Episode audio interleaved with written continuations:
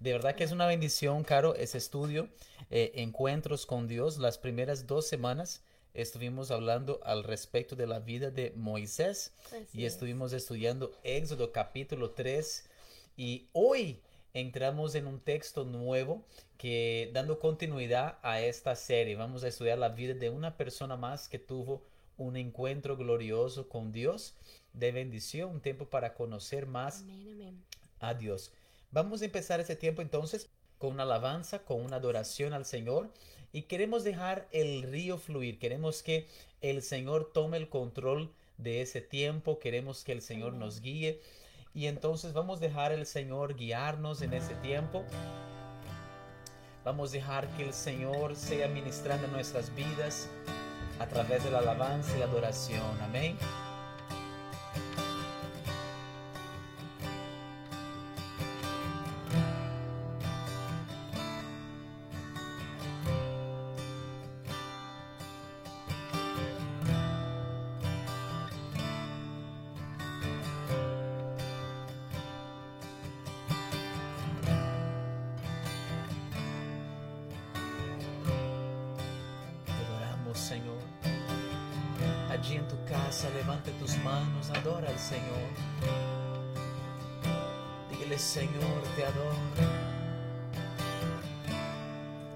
Señor, te exalto.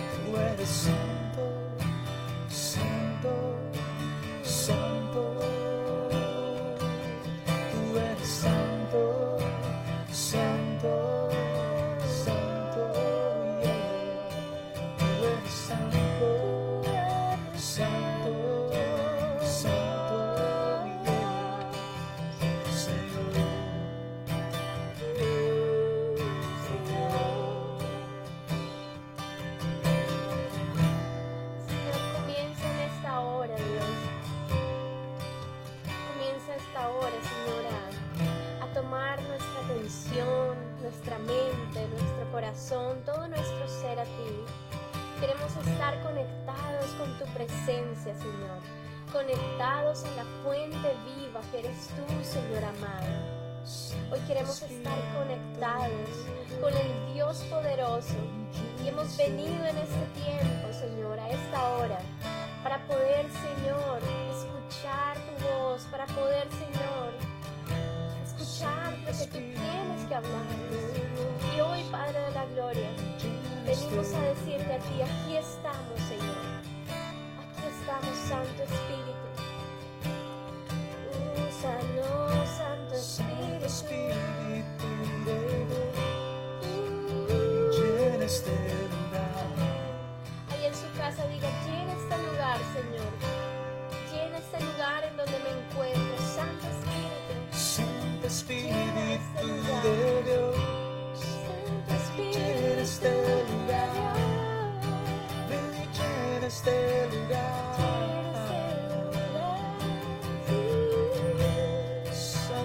Ahí en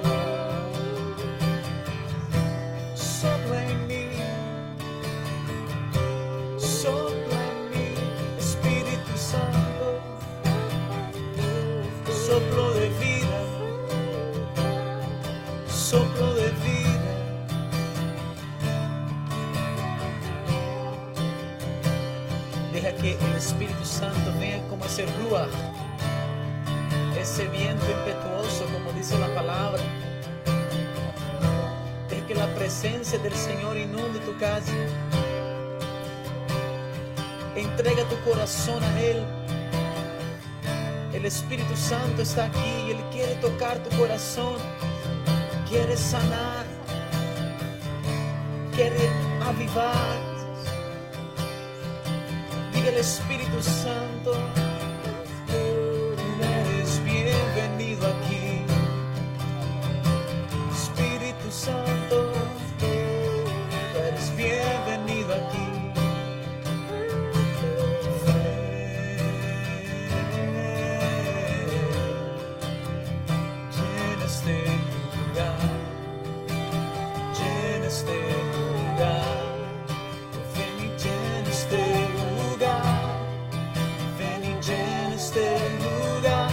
conmigo.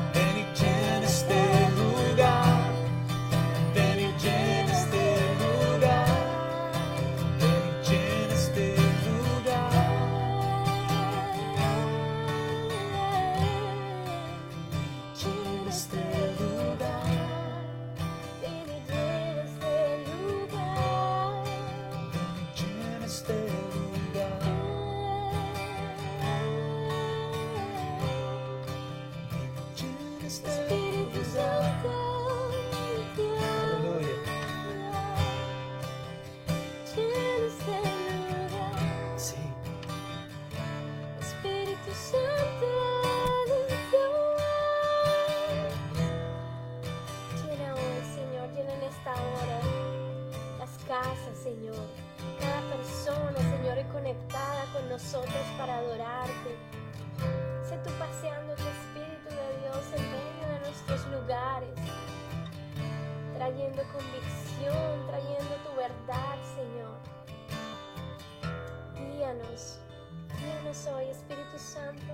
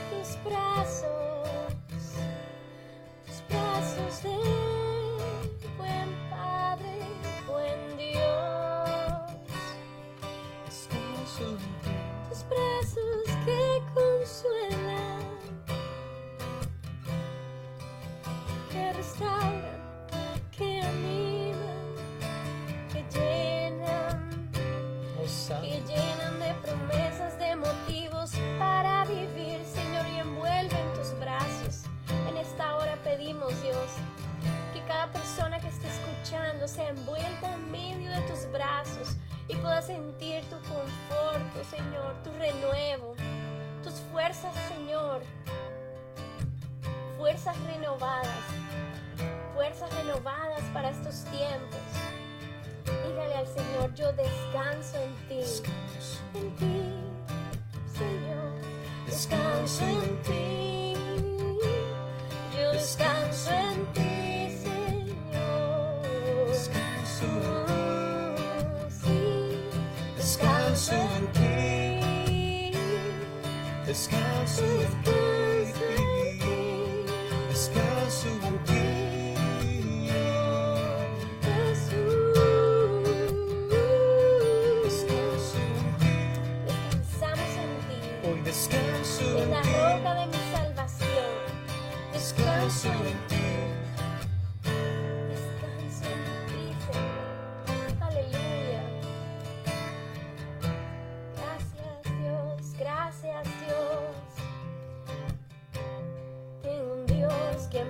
me sostiene,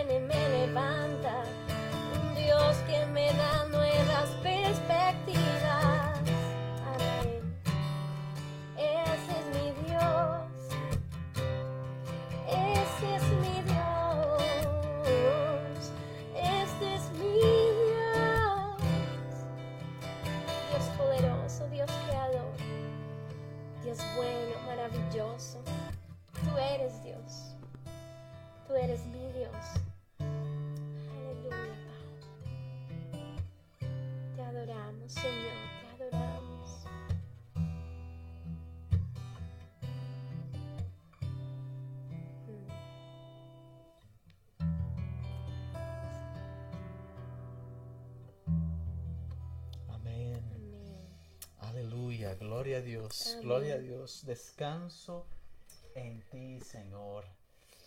Qué bendición. Qué bendición Así poder es. empezar ese tiempo con alabanza, con adoración. Eh, vamos para la tercera parte de esta serie titulada Encuentros con Dios. Y vamos a estar leyendo hoy al respecto de Isaías. Y vamos a estudiar el capítulo 6 de Isaías juntos. Entonces allí abran su Biblia con nosotros en Isaías capítulo 6. Isaías que es titulado el evangelista del Antiguo Testamento Wow. y allí lo puedes eh, ubicar en el Antiguo Testamento después del libro de Salmos, pasa Proverbios en adelante, allí vas a encontrar el libro de Isaías, capítulo 6. Vamos hoy a estar estudiando eh, al respecto de el encuentro que Isaías tuvo con Dios. Amén. Amén. Eh, bueno, empezamos a leer, vamos a leer específicamente del versículo 1 al 8. Y la palabra del Señor dice, en el año que murió el rey Usías, vi yo al Señor sentado sobre un trono alto y sublime, y sus faldas llenaban el templo. Por encima de él había serafines, cada uno tenía seis alas, con dos cubrían sus rostros, con dos cubrían sus pies y con dos volaban. Y el uno al otro daba voces diciendo, Santo, Santo Jehová de los ejércitos, toda la tierra está llena de su gloria. Y los quiciales de las puertas se estremecieron con la voz del que clamaba, y la casa se llenó de humo. Entonces dije, ay de mí, que soy muerto, porque siendo hombre inmundo de labios y habitando en medio de pueblo que tiene labios inmundos, han visto mis ojos al Rey Jehová de los ejércitos. Y voló hacia mí uno de los serafines teniendo en su mano un carbón encendido, tomado del altar con unas tenazas, y tocando con él sobre mi boca, dijo, He aquí que esto tocó tus labios y es quitada tu culpa y limpio tu pecado. Después oí la voz del Señor que decía, ¿A quién enviaré y quién irá por nosotros? Entonces respondí yo, heme aquí, envíame a mí. Amén. Tremendo, qué palabra. Qué tremendo. Y bueno, empezando también en el versículo 1, ¿no? Eh, podemos hablar eh, que este texto comienza con una, em, con, esa información de que muere el rey Usías. Y si no, nosotros vemos en la palabra de, Dios, em, nosotros podemos ver que, que el rey Usías fue un buen rey en Judá, ¿verdad? Fue un rey que hizo lo bueno. Eh, eh, cuando nosotros vemos eh, las primeras de reyes y, los reyes y, crónicas en la palabra del Señor, vamos a ver todos estos reyes, ¿verdad? Que empezaron a reinar después de que Israel se divide en dos y queda al norte Israel y al sur queda Judá. Entonces este, este rey era un rey de Judá. Y este rey dice que hizo lo bueno ante los ojos de Dios, de los pocos diría yo, ¿verdad? Que hizo eh, esto. Pero tristemente él muere, digámoslo así, de una forma muy difícil. Él muere de lepra al final de sus días. Y, yo podría pensar aquí, podríamos decir, bueno, o sea, eh, el, el, texto empieza nombrando que el rey Usías, alguien que era recordado como un gran rey, como una persona sabia, muere. Y es tremendo porque, porque eh, en este momento nosotros podríamos pensar que tal vez Isaías está en un momento que no es muy fácil, porque él, em, si, podemos ver aquí, él era, eh, fue nombrado escriba del rey. Entonces eh, tenía cercanía al rey. Y, y, y, el rey muere y él había hecho las cosas bien delante del Señor. Y tal vez en medio de esto hay un desierto para, para Isaías, ¿verdad? Y tal vez también puede generar una pregunta, o sea, ¿y ahora qué va a pasar? Con, con, nuestro pueblo. El rey muere, el rey que hacía las cosas bien. ¿Y ahora quién va a sentarse en el trono? Pero mire qué tremendo porque nosotros también vemos después, cuando dice que el rey Usías ¿no? Eh, murió, dice, vi yo al Señor sentado sobre un trono alto y sublime. Qué tremendo porque lo primero que el versículo 1 del capítulo 6 nos muestra es que el rey que hacía las cosas buenas muere y ahora tenemos como una, un, suspenso de no saber quién está en el trono en este momento. Pero el Señor le, eh, le da una visión a Isaías y ahí es el, el, eh, comienza su llamado y es donde, eh, donde le permite ver quién realmente está sentado en el trono, ¿verdad? Y ahí es donde podemos ver, dice, vi yo al Señor sentado sobre un trono, pero no era cualquier trono, un trono alto y sublime, y sus faldas llenaban el templo.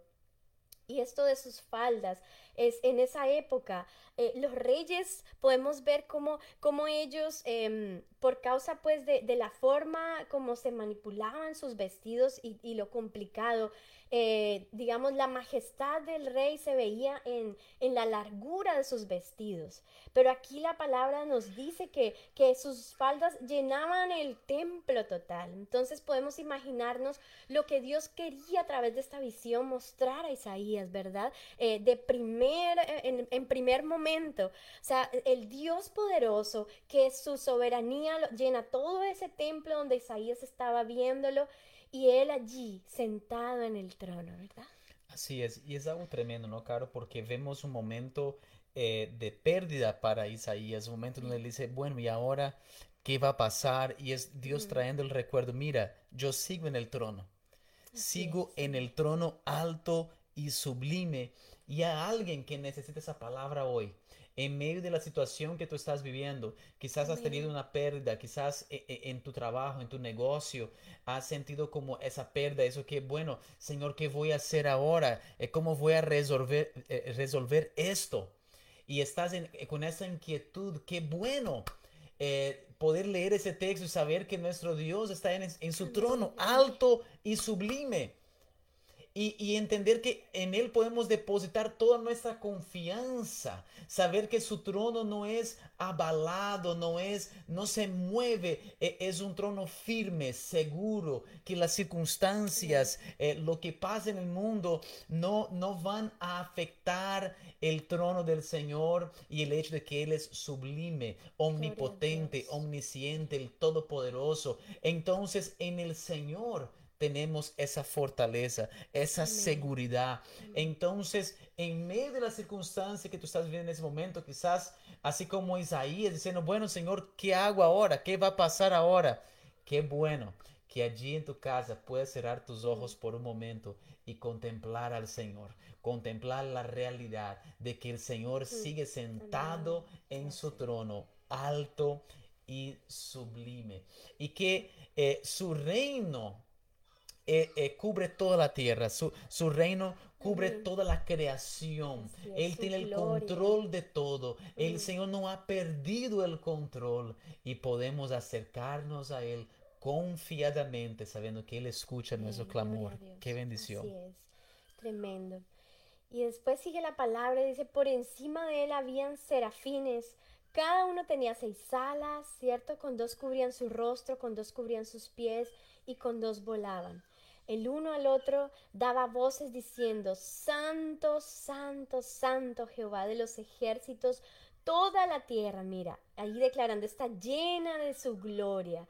Lo que Isaías estaba viendo en ese momento, ese rey de gloria, los ángeles también estaban declarándolo en la tierra, ¿verdad? Donde dice, toda la tierra está llena de su gloria. Entonces podemos ver aquí, ¿no? Cómo eh, ese encuentro con Dios que tuvo Isaías de primera mano, podemos ver que los encuentros con Dios nos llevan a entender ese Dios poderoso que nosotros tenemos, ese Dios poderoso y sublime que quiere revelarse a la vida de las personas, ¿cierto?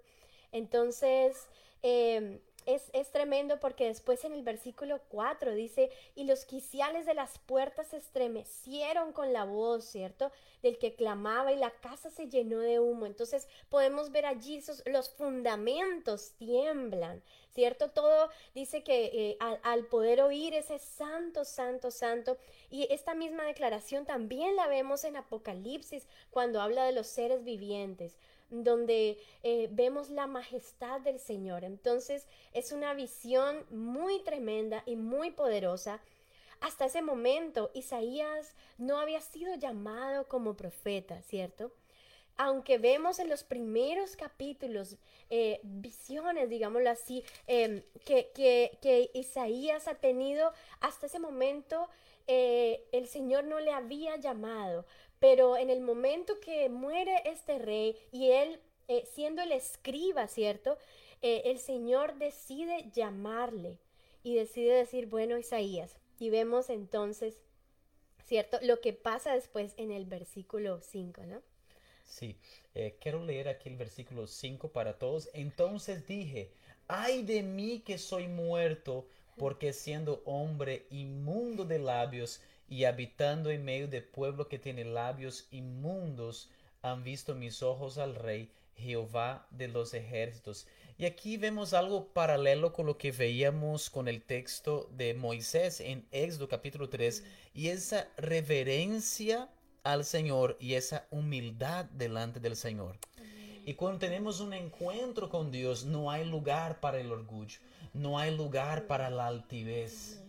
Allí es lugar de reconocer nuestro pecado, nuestra falta, reconocer cuánto necesitamos del Señor en nuestras vidas. Cuando Moisés tiene un encuentro con el Señor, un encuentro con la santidad de Dios, eh, el Señor que es todopoderoso, el Señor que es santo, perfecto. Cuando Moisés tiene ese encuentro con Dios, dice la palabra que él se postra y no mira al Señor. Él, allí toma un, eh, eh, un estado así de total sumisión al Señor y humildad delante de Dios. Y la misma reacción vemos en la vida de Isaías. Lo primero que él dice, ay de mí que soy muerto, porque siendo hombre inmundo de labios y habitando en medio de un pueblo que tiene labios inmundos, han visto mis ojos al rey. Isaías reconoce, dice, yo sé mis fallas, sé el pecado de mi pueblo. Y Señor, eh, eh, ¿quién soy yo para poder contemplar tu hermosura, para poder contemplar tu santidad? Qué hermosa esa actitud de Isaías. Pudiera haber sido el contrario, pudiera haber parado allí y dicho, no, pues aquí estoy, eh, eh, no soy como el pueblo, eh, soy un hombre recto, mire, mira mi hoja de vida, Señor, con razón me, llamas porque soy un hombre santo, un hombre apartado. No vemos en mm. Isaías esa actitud. Y vamos a ver la palabra del Señor en el caso del publicano, ¿no? Que también viene al templo y dice la palabra que cuando él ingresa al templo es con esa altivez. ¿No? Eh, vemos allí la, altivez del líder de, aquel tiempo que está allí como que mira eh, las ofrendas que yo doy, mira todo lo que yo hago y hay todo un orgullo allí. Y luego llega una persona humilde que ingresa al templo y toma la misma actitud de Isaías y de Moisés, es decir, Señor, eh, perdona mis pecados y allí de rodilla prostrado delante del Señor, eh, se humilla en la presencia del Señor. Y la palabra dice que Él salió justificado aquel día del templo, porque el Señor no desprecia el corazón quebrantado, el corazón humilde, el Señor no lo rechaza. Cuando tú y yo venimos a la presencia del Señor, decimos, Señor, eh, sé que he fallado, Señor, eh, sé que tengo esas debilidades, pero aquí está mi vida, Señor, quiero servirte, Señor, transfórmame, Señor, usa mi vida. Eres un barro moldeable en las manos del Señor y el Señor allí puede derramar de su gloria y su poder y hacer maravillas. Tremendo, así es. Y, y, podemos ver entonces en esa parte, ¿cierto? Eh, él, él entendiendo también cuando dice, habitando en medio del pueblo que tiene labios inmundos. Eh, él reconoce también el momento, o sea, la época en la que está viviendo, porque, o sea, todo ese siglo, eso es el, siglo sexto antes de, Cristo, eh, es un periodo donde los reyes, o sea, eh, venían eh, en medio de, injusticias tras injusticias, ¿verdad? Y donde tristemente el pueblo mismo también se había alejado de, de, los caminos del Señor. Nosotros vemos a través de todo Isaías cómo también él habla al pueblo que es un pueblo que se ha ido a la idolatría, es un pueblo eh, que ha sido eh, endurecido su corazón, ¿verdad? Eh, habla mucho de, la injusticia social que se está cometiendo en ese momento. Entonces podemos ver, digámoslo así, como todo eso, o sea, él lo entiende, pero también, o sea, Isaías en medio de ese encuentro se da cuenta de, de la necesidad que Él tiene del Señor. Cuando tenemos un encuentro con Dios, nosotros podemos realmente encontrar qué es lo que tenemos en nosotros mismos. Cuando nosotros tenemos un encuentro con Dios, nos damos cuenta de la necesidad que tenemos de Dios, de, lo, de, la falta que tenemos de, que Dios sea nuestro centro y, de verdad de, de entender que debemos y necesitamos depender de Él. Entonces podríamos decir que el encuentro con Dios nos revela quién verdaderamente somos nosotros, ¿verdad? Eh, y, es algo que, que, a través de estos momentos que Dios escoge eh, tener esas citas con nosotros especiales, es donde nosotros podemos decir, Señor, o sea, realmente, así como Isaías lo decía, ¿no? Ay de mí, que soy muerto, o sea, en medio de esta visión tan gloriosa, sea, yo me hallo muerto, hombre que soy, de, de, de, labios impuros, ¿verdad? Que, que, que tengo eh, labios inmundos y que habito en medio de un pueblo también que tiene labios inmundos. Entonces yo pienso que eso nos debe dar a entender cómo estas, estos encuentros con Dios también nos, nos hacen pensar en lo tanto que necesitamos del Señor, ¿verdad? y nos hacen entender nuestra realidad. Así es. Y el versículo 6, Caro, dice, y voló hacia mí uno de los serafines, trayendo en su mm. mano un carbón encendido, tomado del altar con unas tenazas. Tocando con él sobre mi boca, dijo, he aquí que eso tocó tus labios, y es quitada tu culpa y limpio tu pecado. Hmm. Tremendo lo que dice Liz. Y, sé que tienes algo para compartir con respecto a, a ese tema de los serafines y, quisiera que, pudieras compartir con nosotros, Caro. Bueno, es, tremendo em, entender esto, donde cuando estábamos haciendo nuestro estudio, ¿verdad? Nosotros podíamos eh, entender que esa palabra serafín eh, significa arder, ¿verdad? Es arder. Y, aquí cuando la palabra nos muestra que fue un, serafín, que significa arder, o sea, eh, llega y toma del trono del Señor y coloca en los labios de, Isaías ese carbón encendido. Y, o sea, eh, solo yo quisiera que pudieran imaginarse ese momento, ¿verdad? En donde este, esta, este, este ser espiritual que está allí y que tal vez, o sea, la palabra arder puede decir como un, ser que está allí como alumbrando, ardiendo, o sea, que hace parte como de, de todo ese contexto, ¿cierto? Toma del trono del Señor y a través de eso que toma, limpia los labios, es también entender que que ese carbón encendido era algo que Dios estaba dando a Isaías para iniciar su ministerio y tenía que estar encendido, así como este ser que lo estaba, que estaba ministrando al Señor en medio de, de su trono, así también Isaías iba a ser un hombre que iba a ser llamado para ministrar en la tierra. Y debía ser encendido también, ¿verdad? Debía arder en su corazón. Y yo pienso que es algo tremendo cuando nosotros vemos eh, en medio de los llamados que hace el Señor. O sea, si nosotros no estamos eh, avivados con un avivamiento dentro de nuestro corazón, es muy difícil poder servirle al Señor. Porque los llamados que hace eh, Dios a las personas que quiere usar son llamados que no son fáciles muchas veces. Son llamados que requieren de nuestra valentía, de nuestra fe para caminar en medio de, lugares que tal vez no quisiéramos caminar, que tal vez nos requieren caminar sobre las aguas, ¿verdad? Pero que el Señor también en medio de esos encuentros, Él permite que nuestro corazón pueda ser avivado.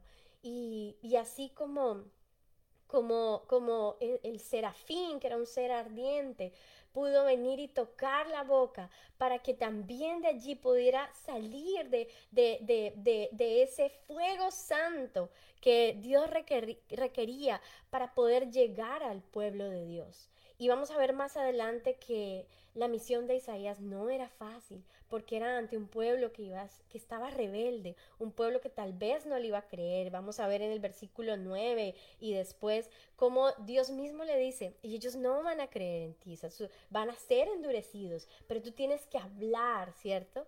Entonces es tremendo esa parte, ¿verdad? Entender cómo este carbón es algo tan simbólico de lo que Isaías requería tener para esos tiempos y lo que Dios también requiere para nosotros, ¿verdad?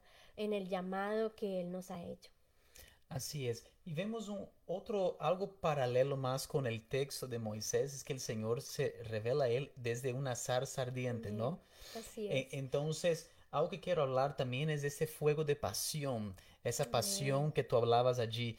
Y, y para servir a Dios, esa pasión, e, ese, ese fuego que arde en nuestro corazón tiene que estar allí.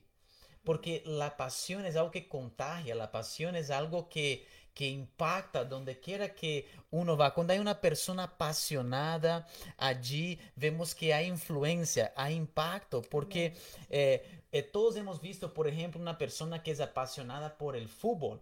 Eh, esa persona que es aficionada por el fútbol, uno ve que que lleva toda la familia, lleva a todos y van a, los partidos y, todos con su camisa, tienen todo allí porque hay una pasión por e, el, deporte y contagia a, todos y, toda la familia va involucrada, amigos, porque esa persona eh, tiene esa pasión por ese deporte. Entonces los hijos juegan fútbol, todo allí hay de fútbol en su casa. Vamos a ver que hay personas apasionadas, por ejemplo, con la música. ¿No? Y tienen una pasión por su instrumento y, cuando tocan ese instrumento ponen todo su ser en aquel instrumento. Entonces uno ve esa excelencia, e, esa pasión con la que la persona hace su música y uno ve cómo la persona se torna uno con su instrumento. Es como que eh, eh, literalmente el, el instrumento fuera una extensión de su cuerpo. Tanta es la afinidad que hay entre los dos, la pasión de esa persona por tocar este instrumento. Entonces la pasión es algo que inspira, la pasión es algo que influencia. Entonces eh, vamos a ver cuando Moisés tiene un encuentro con el Señor, Moisés dice, heme aquí. Cuando vemos el caso de Isaías, Isaías, cuando tiene ese encuentro con el Señor, miren qué interesante, hay un paralelo aquí. Porque en ambas historias vemos el elemento del fuego allí involucrado y en ambas historias vemos una respuesta similar. Heme aquí. Y si algo eh, tenemos que hacer cuando hay un encuentro con el Señor es decir, Señor, heme aquí. Aquí está mi vida, Señor. Aquí está mi ser, Señor. Te entrego mi vida, Señor. Heme aquí. Es esa respuesta apasionada de alguien que, que dice, Señor, sé que tengo debilidades, sé que tengo falencias, pero aquí estoy, Señor, aquí está mi vida. Y esa es la respuesta. Y, y Isaías dice, heme aquí, envíame a mí, diciendo, Señor, estoy a tu disposición, envíame, Señor, aquí estoy para servirte.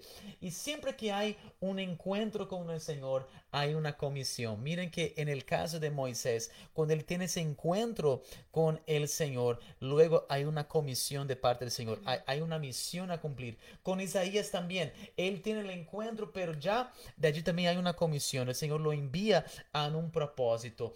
Entonces, tenemos que venir a la presencia del Señor eh, y, buscar su presencia. Y cuando tenemos ese encuentro con el Señor, cuando hay ese momento que tenemos ese encuentro a través de su palabra o la alabanza, esté preparado, esté preparado porque yo creo que allí en ese momento el Señor hablará su vida. Hay una misión para cumplir. Hay algo que tenemos que hacer. Y sabes, tenemos que hacerlo con pasión. La mujer samaritana, cuando llegaba con su cántaro al pozo, venía cargada, eh, eh, tenía sobre sus hombros no solo un cántaro pesado que ella utilizaba para traer agua a su casa, sino que traía sobre ella varios relacionamientos rotos, ese dolor, e, ese peso, todo un sello que la, comunidad ya había puesto sobre ella, un, un, título, un rótulo que ya habían puesto sobre ella, pero cuando ella tiene un encuentro con Jesús, su vida nunca más es la misma. De repente vemos a una mujer con pasión, con ánimo, con vigor, con fuerza. Viene al pueblo y comparte de Jesús, comparte del Mesías. Hay alegría en su corazón, hay vida en ella. Porque eso es lo que un encuentro con Dios hace. Mm, trae vida, trae ese fuego de pasión, esa, esa presencia del Señor. Cuando hay un encuentro con el Señor, lo único que podemos decir, Señor, heme aquí, envíame a mí. Qué bendición. Amén. Tremendo. Y podemos decir entonces que ese encuentro con, con el Señor le permitió no solo limpiar el pecado de, de Isaías, sino también prepararlo para ese llamado, ¿verdad? Cuando estamos allí en el encuentro con Dios, nosotros somos preparados, empoderados para la misión grande que el Señor tiene para los tiempos. Entonces yo pienso que allí es, es entender, o sea, cómo, Dios va actuando a través de cada encuentro. Vemos al principio, o sea, eh, eh, em, el Señor le permite ver a Isaías su majestad, le permite ver ese Dios poderoso quien está dirigiéndose a él. Y después eh, Isaías puede entender su falta y su necesidad, su pecado, pero después llega el Señor y dice, yo te preparo, yo te limpio, yo estoy aquí, Dios glorioso y poderoso, pero para tocar tu vida para el llamamiento. Y como decía Jonathan, ya eh, llega el versículo 8, donde dice, después oí la voz del Señor, qué lindo, que decía, ¿a quién enviaré? ¿Y quién iré por nosotros? ¿Y quién irá por nosotros? Entonces allí vemos, ¿cierto? La pregunta del Señor. Eh, Dios no, eh, Dios, Dios no le dijo a Isaías, tú tienes que ir y yo te voy a obligar. Pero, pero en este momento podemos ver cómo Dios hace una pregunta abierta. En medio de, lo que Isaías está eh, viendo, hace una, pregunta, una invitación. Y allí es donde nosotros tenemos que pararnos, ¿cierto? firmes en entender que Dios nos, nos, está llamando, entender que, que, Él está preguntando, ¿quién irá? ¿Verdad? Eh, ¿Cuáles son esos obreros que quieren eh, ir a cosechar lo que, lo, que, lo que yo he venido haciendo a través de los tiempos? ¿Quiénes son? Y es hermoso ver, ¿no? Como eh, dice Isaías, entonces respondí yo, heme aquí, envíame a mí y vemos el encuentro con Dios invitándonos a seguirle a Él y a cumplir su llamada, ¿verdad? Qué tremendo. Y, que nuestra respuesta pueda ser esa misma, así mm, como Isaías, Señor, heme aquí, envíame a mí. Y sabes, ese corazón dispuesto, ese corazón que quiere servir al Señor es el que vemos en Isaías y es el que nosotros también debemos tener. Y cuando hay ese encuentro con Dios, tiene que como resultado haber en nosotros esa misma respuesta, ese mismo sentir. Señor, heme aquí, envíame a mí. Qué bendición de verdad poder compartir esa palabra. Quisiéramos tener un tiempo para adorar al Señor y, y allí en su casa Adora al Señor con nosotros y que puedas decir, Señor, aquí está mi vida, Señor. Aquí está mi casa, mi familia, Señor, en tu presencia. Y allí puedes tener un momento con el Señor en tu casa.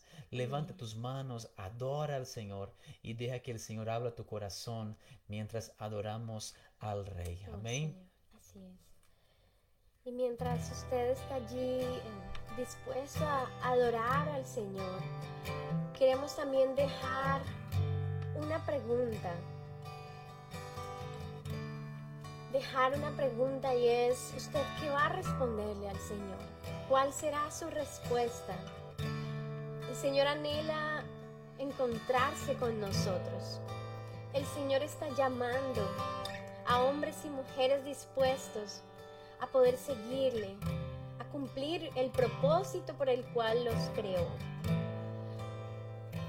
pero queremos que usted pueda meditar en esta pregunta. ¿Qué vamos a responderle a este llamado? ¿Cómo vamos a responderle? tal vez en medio de ese tiempo pueda pasar en medio de nuestros pensamientos, situaciones, momentos, personas que tal vez quieran impedir. Pero el Señor llama hoy ahora. Queremos que usted pueda ser consciente de que Dios quiere tener un encuentro. Él quiere que nos encontremos con el Rey del trono sublime y majestuoso. Tú eres Dios. Y que en medio de esto podamos decirle, sí Señor, aquí, envíame a mí. Que tal vez como Isaías, nosotros decimos, somos hombres y mujeres de labios inmundos, hombres y mujeres en medio de, de una sociedad, Señor, que no te reconoce, somos hombres y mujeres que no somos capacitados. Pero aquí estamos, Señor. Aquí estoy. Como en el hebreo dice, Ineani, heme aquí. Está mostrando, aquí está. Mírame. Aquí estoy. Envíame a mí. Yo quiero hacerlo, Señor. Capacítanos hoy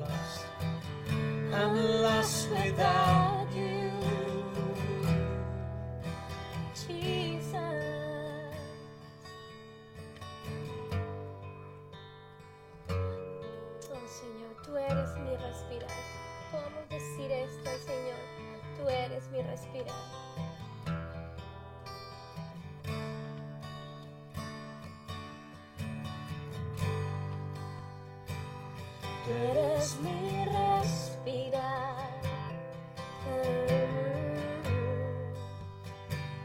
Tú eres mi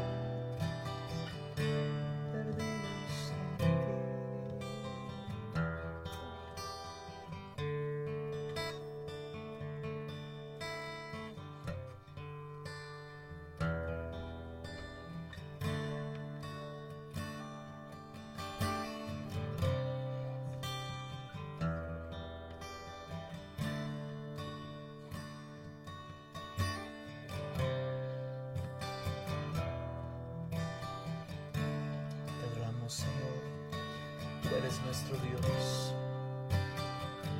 Tú eres poderoso, Señor, allí en tu casa, levanta tu voz. Es tu tiempo con el Señor, es tu momento con Dios. I'm desperate for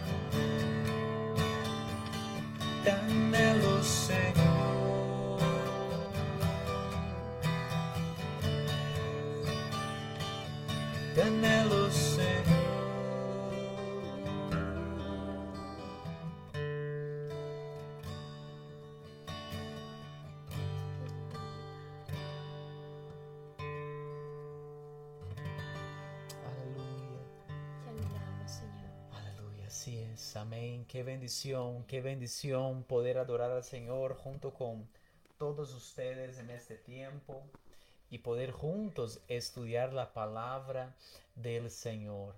De verdad que esa palabra nos ha bendecido, poder estudiar la vida de Moisés, la vida de Isaías, poder ver estos hombres que tuvieron un encuentro tremendo con el Señor y ver la transformación que tuvieron en sus vidas y saber que el Señor está dispuesto a hacer lo mismo en nuestras vidas. La palabra del Señor dice, y me buscaréis y me hallaréis cuando me buscaréis de todo vuestro corazón. Entonces, eh, tenemos que buscarlo, tenemos que estar allí en su presencia, dispuestos a escuchar su voz Así y Él guiará nuestros pasos, Él responderá a nuestro clamor. Amén. Que el Señor los bendiga, los amamos en el amor de Cristo Amén. y la próxima semana a la misma hora estaremos compartiendo la siguiente parte de esa serie Encuentros con Dios. Así es. Muchas bendiciones. Amén.